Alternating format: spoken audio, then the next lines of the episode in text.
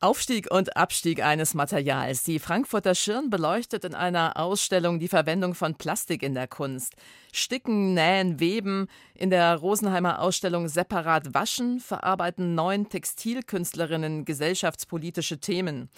Feminismus Light, die Serie Marie Antoinette erzählt vom Coming of Age der französischen Königin und Time After Time Superstar Cindy Lauper wird 70 und zumindest politisch immer lauter.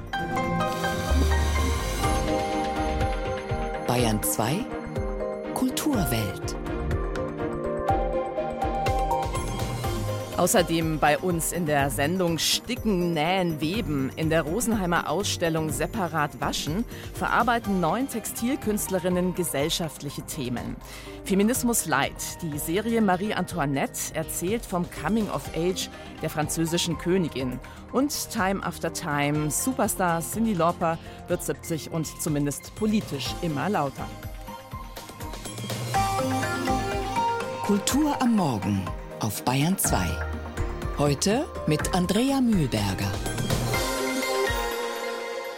Wie mag das sein für einen Sänger, wenn er seine Stimme verliert? Trevor Powers aus Idaho, besser bekannt als Youth Lagoon, ist genau das passiert. Als Reaktion auf ein Medikament verstummte er für acht Monate, was ihm schwer zu schaffen machte. Dann kam die Stimme zum Glück zurück. Auf seinem neuen Album Heaven is a Junkyard klingt sie noch immer wie durch einen Nebel, relativ verhalten und fragil. Doch das geht eigentlich ganz gut zusammen mit dem Psychedelic Pop von Youth Lagoon. Funny found the address, junkie on a backyard mattress.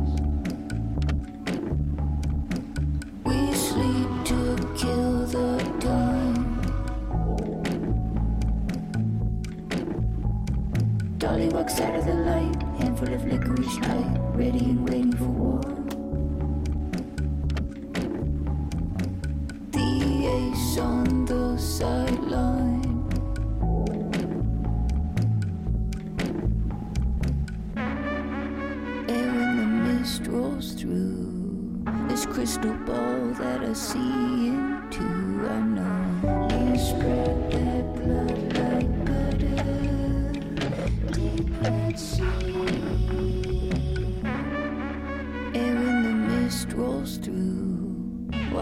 Say I believe in you? I know you spread that blood like butter, deep red sea.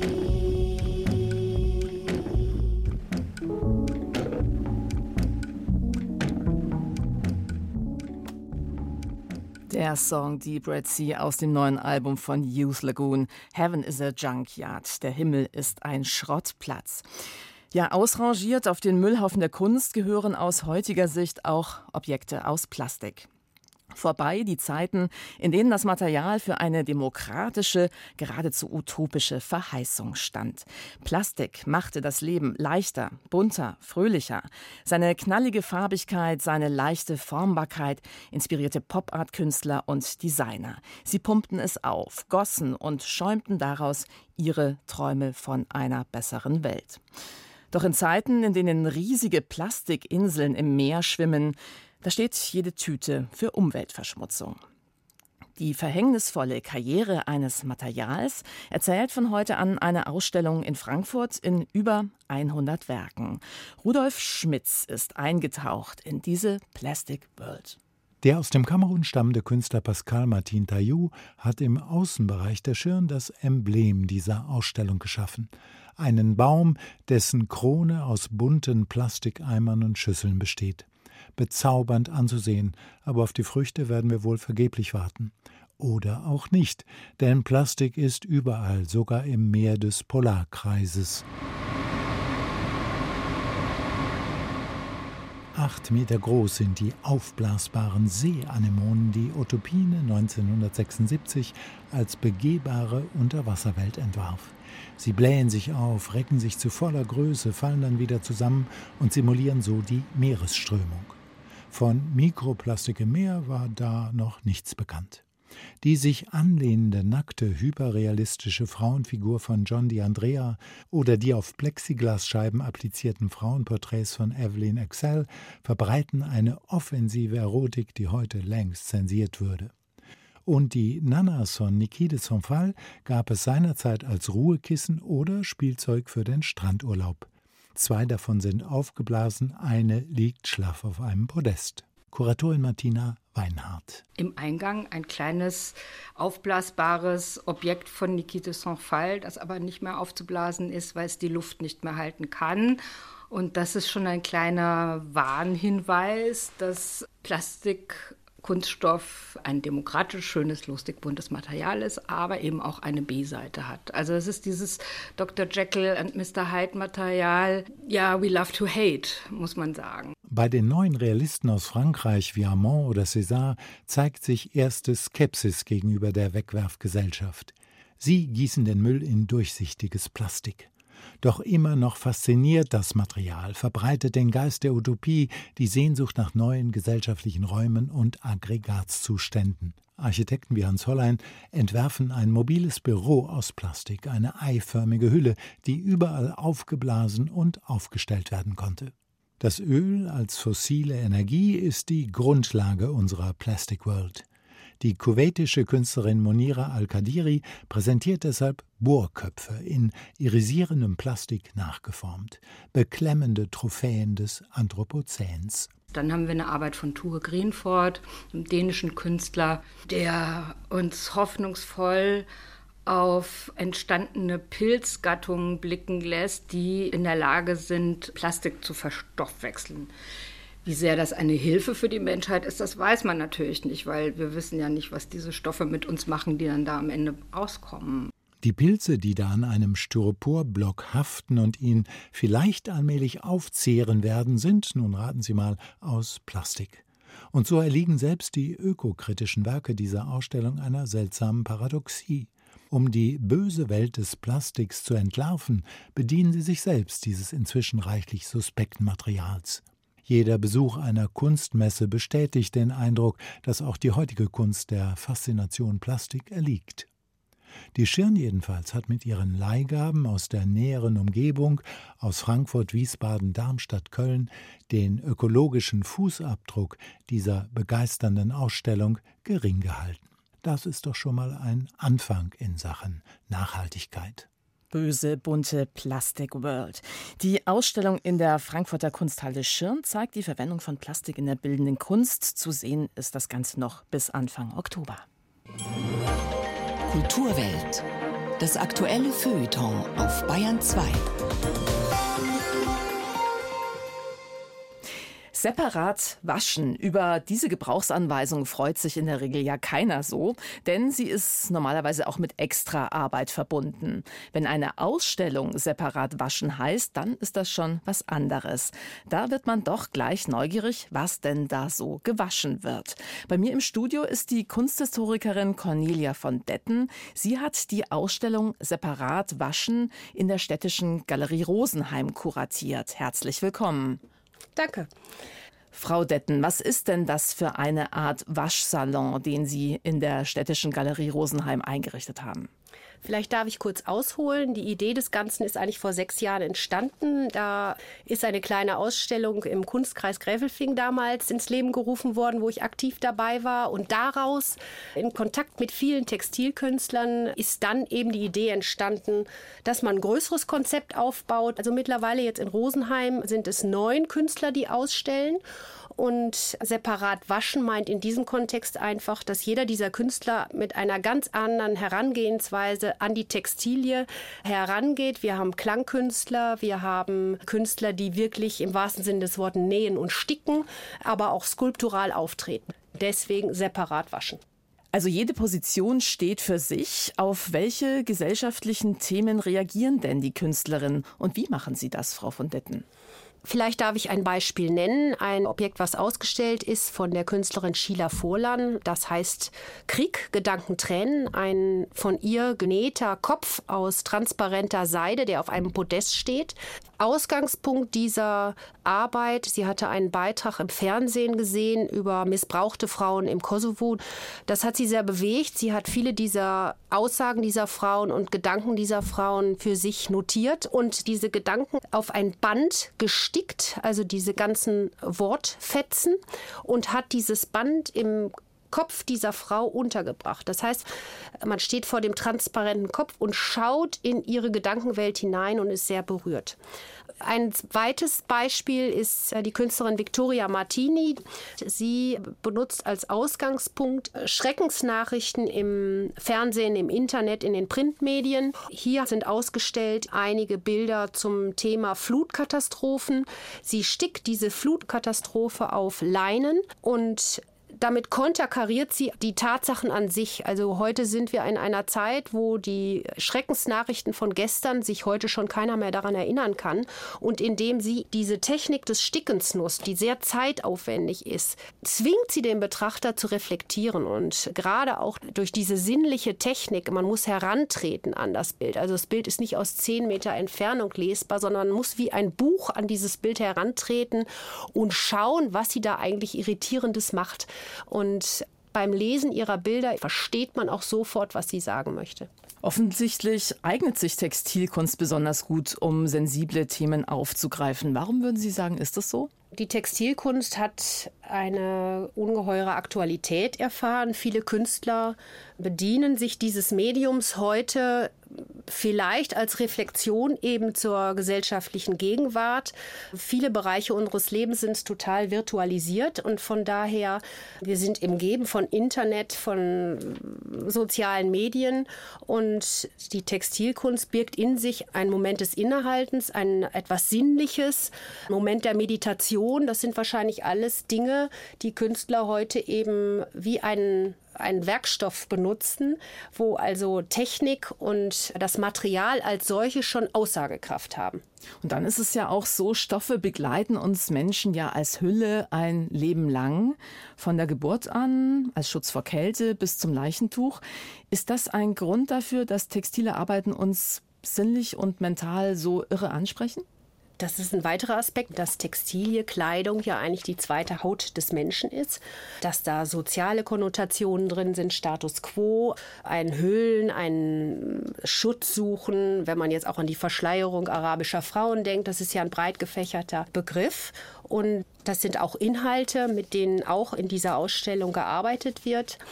Patricia Linke ist zum Beispiel eine Künstlerin, die gerade mit Verhüllungen arbeitet, die Textilien auch hier mit Silikonverwebungen herstellt und die gerade diese Bedeutung des Verhüllens, Entschleiern bespielt.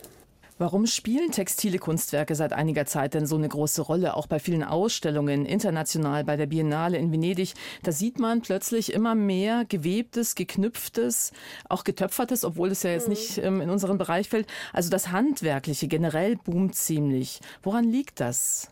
Also durch die zunehmende Virtualisierung des Lebens eines jeden, findet wirklich so ein Prozess statt, dass die Leute wieder töpfern gehen oder in einen Handarbeitsladen, die schießen ja alle wieder aus dem Boden. Und diesen Prozess, das hat bestimmt auch damit was zu tun, dass die Künstler dazu greifen und dass das immer mehr Aufmerksamkeit bekommt. Das ist zumindest meine persönliche These. Jetzt ist es ja auch so, dass Ihre Ausstellung in der städtischen Galerie Rosenheim unterstreicht selbstbewusst, dass Textilkunst als eine eigenständige und innovative Kunstform immer wichtiger wird. Das war nicht immer so. Lange wurden textile Arbeiten nicht ernst genommen, so ein bisschen als Handarbeiten abgetan. Woher meinen Sie, kommt dieser Gesinnungswandel, der ja auch einhergeht mit so einer lustvollen Experimentierfreude? Textilkunst als solcher ist eigentlich jetzt in den letzten 20 Jahren hat es sich als Kunstbegriff etabliert. Es hat natürlich eine Geschichte.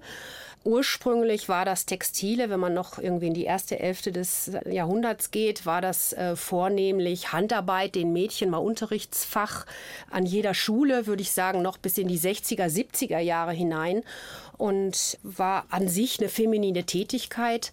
Selbst Bauhaus wurden Frauen, die sich dort beworben haben, doch eher der Weberei, dem Lehrstuhl für Weberei wurde ihnen zugesprochen.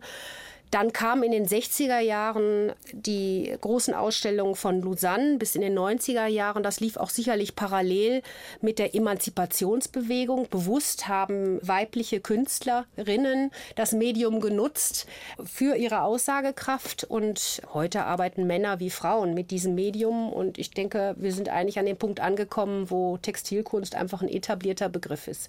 Die vielleicht noch ergänzend, viele der großen Künstlerinnen wie Sheila Hicks oder Albers haben jetzt in den letzten fünf Jahren auch große Retrospektiven bekommen.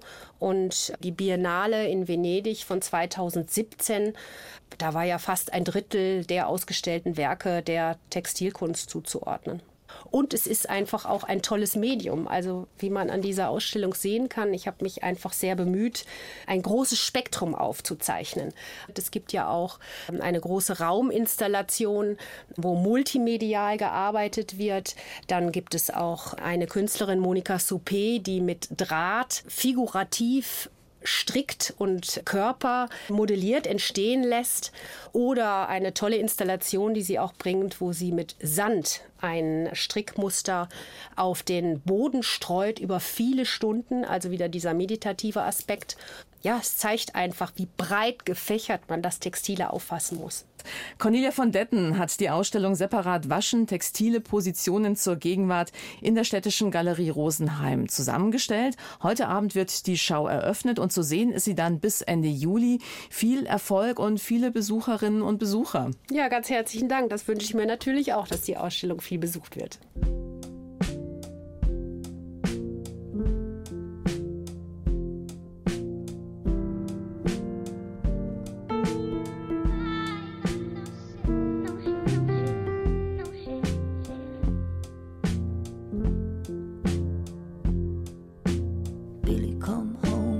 Daddy, don't stop.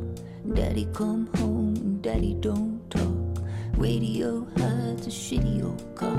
Maybe I'm high, maybe I'm not. There was sad.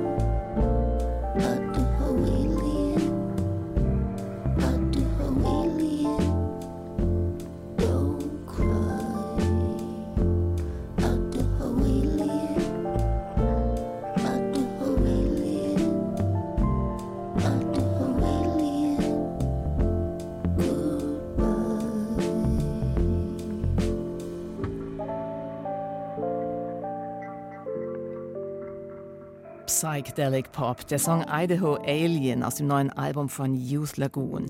Sie hören die Kulturwelt auf Bayern 2. Jetzt ein kleiner Ausflug in die prunkvolle Welt von Versailles, wo es ja schon immer streng hierarchisch zuging.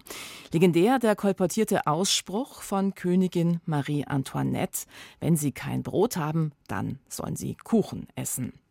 War die eigentlich schon immer so? Und wie kam es, dass sie eine der meistgehassten Frauen ihrer Zeit wurde? Eine BBC-Produktion geht dem in einer neuen Serie nach und erzählt in Marie Antoinette die Teenie-Geschichte einer Regentin, garniert mit einer kleinen Portion Feminismus. Vanessa Schneider. Bevor die Erzherzogin Maria Antonia von Österreich zu Marie Antoinette Dauphine von Frankreich wird, muss sie sich einem Makeover unterziehen. Ihre Zähne werden gerichtet, die lange blonde Lockenmähne gebändigt, sie wird gewaschen, vermessen, im Knicks unterrichtet, neu eingekleidet und am allerwichtigsten auf ihre Fortpflanzungsfähigkeit überprüft. Ob sie schon menstruiere, erkundigen sich die Bourbonen. Ihre Mutter, die österreichische Regentin, schweigt. They have asked us to confirm she's menstruating. We haven't replied. Marie Antoinette ist 14 Jahre alt, als sie nach Versailles kommt, um den ein Jahr älteren Kronprinzen Louis, später König Louis XVI., zu heiraten. Er ist ein schüchterner Junge, der jegliche körperliche Intimität scheut und ebenso wenig über den Vollzug der Ehe weiß wie Marie Antoinette. Was ihr beständig eingeschärft wurde, die Allianz mit ihrer Heimat Österreich hängt an ihren Nachkommen, genau wie ihr eigener Status. Your job is to deliver the air. What if I can't? You will have failed in your duty. But most of all, you will have failed me. Denn erst mit einem Erben ist die Ehe mit Louis nicht mehr anfechtbar. Doch der wagt sich nicht in ihre Nähe. Bis es soweit ist, vergehen acht Jahre voller Rivalitäten und Dramen am Hof. Die BBC-Serie Marie Antoinette ist eine historische Coming-of-Age-Serie über die Jugendjahre der späteren französischen Königin und ihren Aufstieg von einer behüteten Prinzessin zur Ikone der Pariser Society. The drink for you, madam. Marie Antoinette ist umwerfend inszeniert. Die Kostüme, Frisuren, aber auch die Ausstattung der herrschaftlichen Anwesen sind opulent und oft von historischen Details inspiriert. Aber nicht alles, was in der Serie geschieht, ist verbrieft. Zugunsten der Dramaturgie ignoriert Serienschöpferin Deborah Davis hin und wieder die Chronologie und ergänzt das Hofdrama um so einige Fäden, vor allem zwischen den weiblichen Charakteren, die alle um ihre Stellung am Hof und ihre Sicherheit fürchten. Die Serie versucht zu erklären, warum ausgerechnet Marie Antoinette zu einer so verhassten Person wurde. Die Seriendarstellung unterscheidet sich stark vom historisch überlieferten Feindbild der Frau, die aus Verschwendungssucht ihr Volk hungern ließ und so die Revolution und das Ende der Monarchie provozierte. Die anfangs 14-jährige Prinzessin wird wunderbar von der doppelt so alten deutschen Schauspielerin Emilia Schüle verkörpert. Ihre Marie Antoinette ist eine neugierige, naive und impulsive junge Frau, die sich in ihrer Welt gefangen fühlt, aufgrund ihres Geschlechts. Yes, you're right. It's a fault of mine. Seems I have many, the greatest, greatest of which was my stupidity to have been born a woman.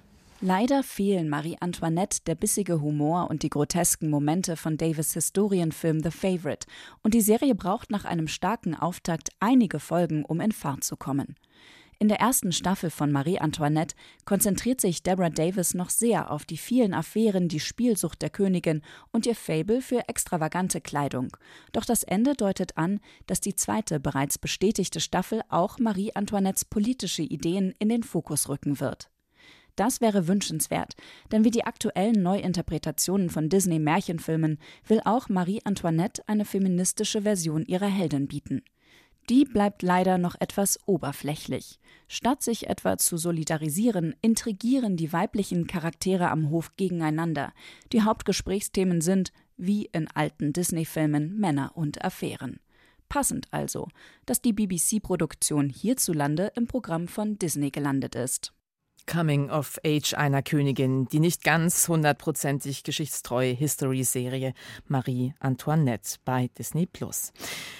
Cindy Laupers Coming of Age, das ist schon ein bisschen länger her. Girls Just Wanna Have Fun, True Colors oder Time After Time sang und quietschte sie in den frühen 80ern.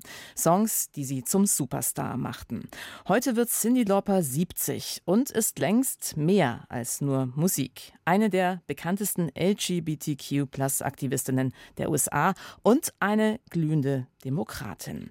Singen wird sie eher nicht an ihrem Geburtstag, denn aus der Popwelt hat sich Cindy Lauper schon vor einigen Jahren ganz bewusst verabschiedet. Marcel Anders.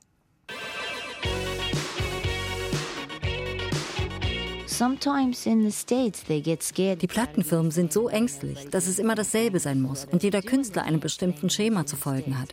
Deswegen habe ich mit dem Pop aufgehört, weil ich es nicht mehr ertrage. Eine Verweigerung, die sich Cynthia Ann Stefani Lauper nach 50 Millionen verkauften Alben leisten kann. Seit 30 Jahren unterbrochen von kurzen Ausflügen in Jazz, Country oder Blues, konzentriert sie sich auf das, was ihr wirklich wichtig ist, Politik. Ihr Ziel überfällige Veränderungen in der amerikanischen Gesellschaft.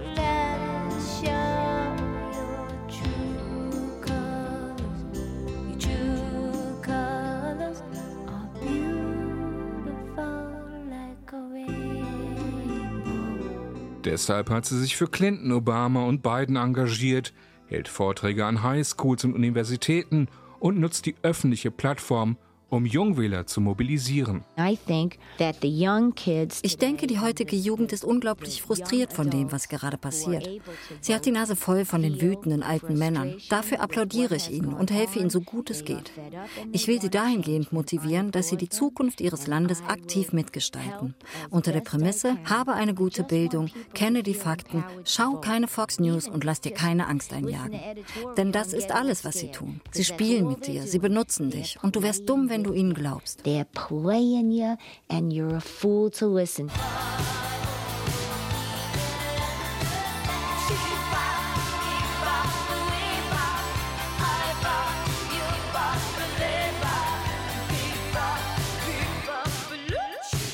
Im Interview wirkt die New Yorkerin mitunter wir und chaotisch.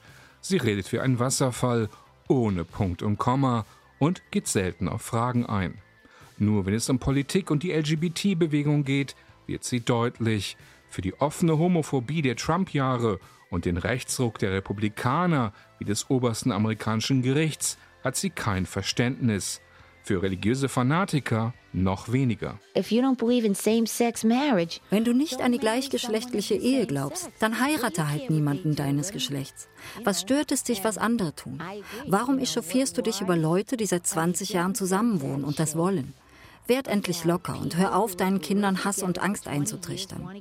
Dadurch machst du sie zu homophoben Rassisten und zerstörst ihr Leben. Und so extrem zu reagieren, hat doch nichts mit Gott zu tun. Wer so auftritt, hat keinen Glauben. Sonst würde man ja keinen Hass predigen. Hate is not religion.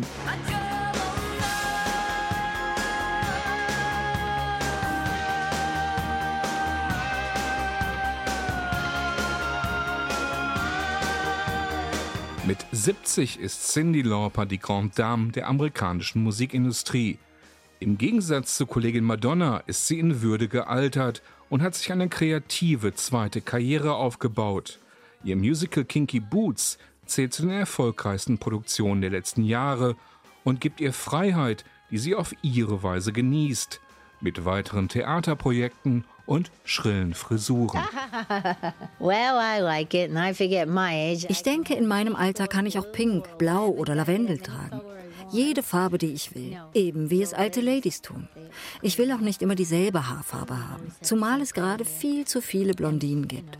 Dann schon lieber pink. Und ich habe gehört, auf Sizilien existiert eine kleine Stadt, in der alle mit pinkem Haar rumlaufen. I think there's a small town in Sicily somewhere where everyone has pink hair. Wie diese Stadt heißt, bleibt ihr Geheimnis.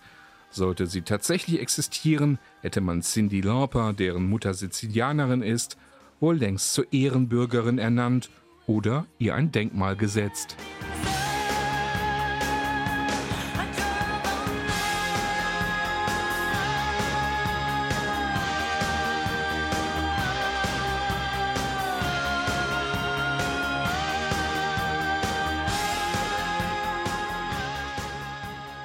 Und auch die Kulturwelt wünscht Happy Birthday. Am Mikrofon verabschiedet sich Andrea Mühlberger.